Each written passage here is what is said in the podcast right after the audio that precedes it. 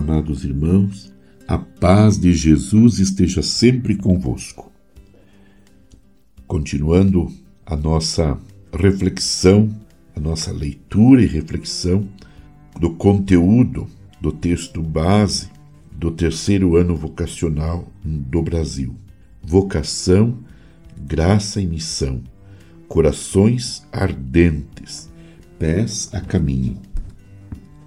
Não nascemos cristãos, mas nos tornamos cristãos ao aderirmos a Jesus e ao acreditar que Ele é o verdadeiro Messias. Após essa adesão e esse seguimento, o cristão é convocado a anunciar o Evangelho, a boa nova do reino a todos, além da adesão e da missão, que são elementos fundamentais para o seguimento de Jesus, formamos comunidade.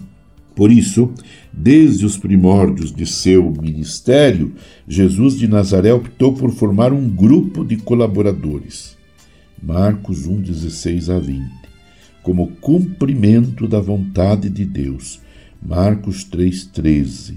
A função desse chamado, em um primeiro momento, é a de formar a comunidade dos com ele e entrar na dinâmica do caminho que será delineado no decorrer do Evangelho.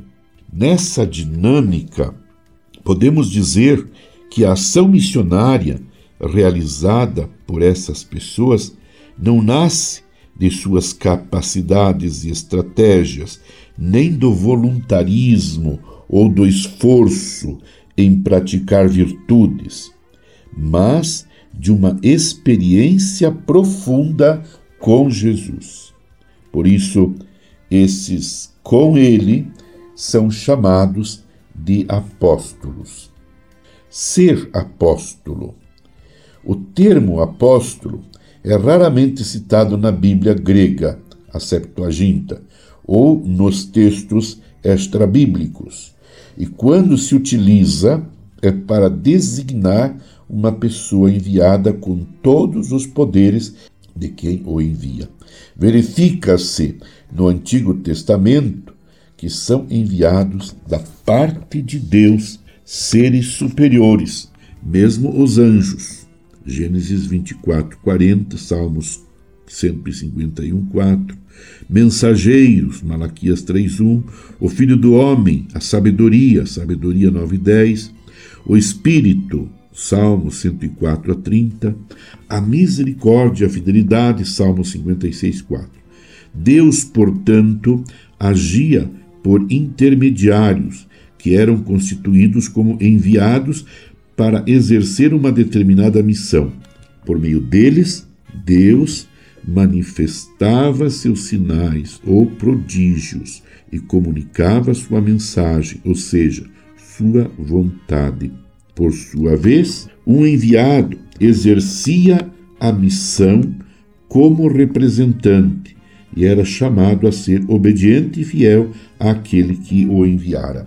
No Novo Testamento, esse termo adquire um matiz cristão específico de ser enviado pelo Pai, mas também por Cristo ressuscitado com a missão de anunciar o Evangelho. Permaneçamos unidos em oração com Maria, Mãe de Jesus, e vivendo cada dia mais intensamente com alegria a nossa vocação. Abençoe-vos, Deus Todo-Poderoso, Pai e Filho e Espírito Santo. Amém. Você ouviu Palavra de Fé com Dom Celso Antônio Marchiori.